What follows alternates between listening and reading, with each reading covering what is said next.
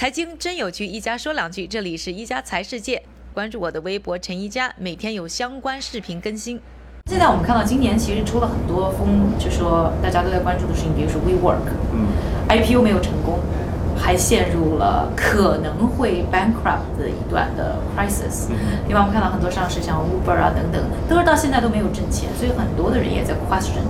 这个 Silicon Valley 这个整个的创投世界的风气，你觉得这是因为大家都在追风口造成的，或者还有什么别的原因呢？呃，我觉得有几点因素，因为过去这个七八年，因为经济从二零零八、二零零九这个经济的低谷爬出来以后，有很多资本需要找到它的投资标的，那么当然这个 VC 这个行业出现了一些新的独角兽，会吸引资本的流入，但事实上。一个优秀的公司每年能够冒出来的数量是有限的，而同样有大量的资本追入，使得很多的公司不可避免在纸面上、在账面上成为新的独角兽。现状是有很多的基金是追求所谓的风口。那我们的观点是我们很虽然很喜欢科技创新，但是我觉得风口对于创业创新和投资不见得是好事，因为在一片这个风口当中，其实大家会有浮躁的心态。很多资本的追逐下，有一些技术甚至在没有在产品落地的情况下，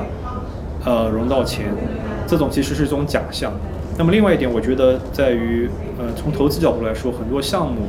可能还没有一个成型的想法，还有很多的工作要去做，还很早期，风险非常高。但是又是因为风口使得这个估值很高。对将来的融资一环接一环，其实都会有负面的影响。我们看到现在很多的案例，不管是 Uber、WeWork，在钱多的时候，它可以顺势往上涨。但是对于我们早期的项目，其实更加需要强调的是，不管钱多钱少，我们需要我们的冷静，能够发现这个商业的核心实质，以及以及技术在这个商业当中到底扮演什么样的角色。那我经常跟别人朋友说，呃，我们也不要为所谓的硅谷技术给迷惑。因为再美的技术、再炫的技术、再黑、再深、再再前沿的技术，它必须要在产品上落地。你觉得你自己有什么就是特别成功的案例？就投的觉得自己比较成功，然后现在啊，不管是估值啊，还是说现在有退出啊，表现的比较好。嗯，我们第一期基金到现在做了三年，连十家项目都没有投出来，个位数的项目。但是每一个项目，就回到刚才说的，其实在投它的时候，都不是在风口的环境下。呃，举几个例子，别样是一帮谷歌工程师创立的团队，开发了很多的技术，帮助欧美的商家把商品卖到世界各地的中产。很多人觉得，呃，跨境电商已经是红海，已经饱和，很多公司死掉了，你怎么样再去做下一家公司？但我们的思路是很多。在一三到一五年失败的公司，我们要去学习去了解，但是这个行业没有死掉，还是有需求。各个国家各个地区的中产，希望能够获得欧美的高质量的高品质的商品。那这种情况下，你再去做一家公司，跟其他过去失败的公司没有太大的差异化，或者某些只是小打小闹的提升，没有价值和没有意义。别让他们自己开发的一系列的技术平台，使得这个业务增长在过去几年当中增长了三百倍。那很多人说电商就等于烧钱快，而这个三百倍的增长的背后，整个公司都没有烧掉多少资金，非常健康的发展。所以在一六年，CEO 在十个月融资困难情况下，我们找到了自己的理由去投资它，所以这个公司也现在发展的非常好。你刚才说了三年，我们投的还是个个位数，那也就是说。你看项目其实应该挺挑的，你会怎么去挑选项目？你会问的 critical question 是什么？你最看重的 metrics 是什么？啊，首先我们过去这三年里面，我们可能扫过的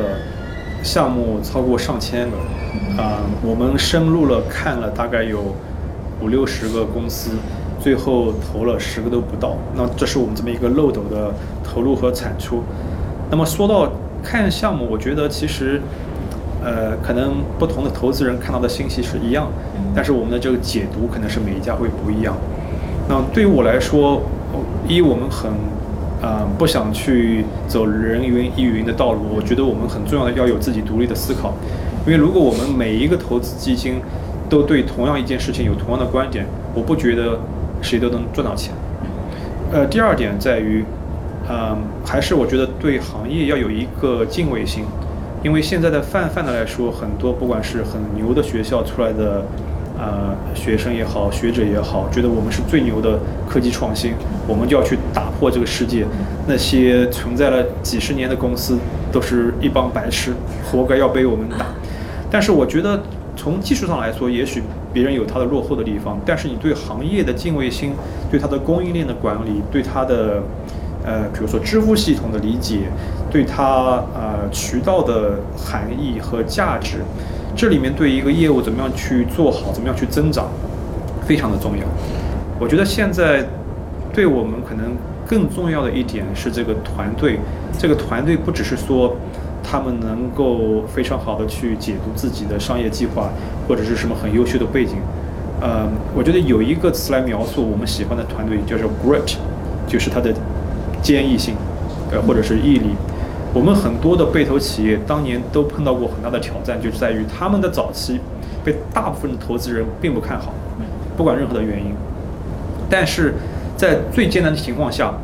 他们不放弃。我刚才提到的别样也好，还是 We 也好，在困难的情况下，CEO 核心的创始团队没有一个人拿工资，甚至有人把自己的房子给卖掉，来支持自己的公司往前去走。我跟他们接触的过程当中，也会问：如果你们这一轮从我这边拿不到钱，或者是我们这边的打款因为任何原因，呃，拖后，你们怎么办？在你听到他们的回答是如此的坚毅，他们自己知道自己做对的事情，再困难也要死磕，也要坚持下去。现在我对这些这种就是表现是非常买账的。那说白了，现在每个公司它有自己的挑战，但是我的信心在于，我们将来的还有过去的那些呃挑战都能。经历下来，都能接受，都能做好，我对他们将来的发展也是充满了信心。嗯，感谢各位的收听，我们明天再见。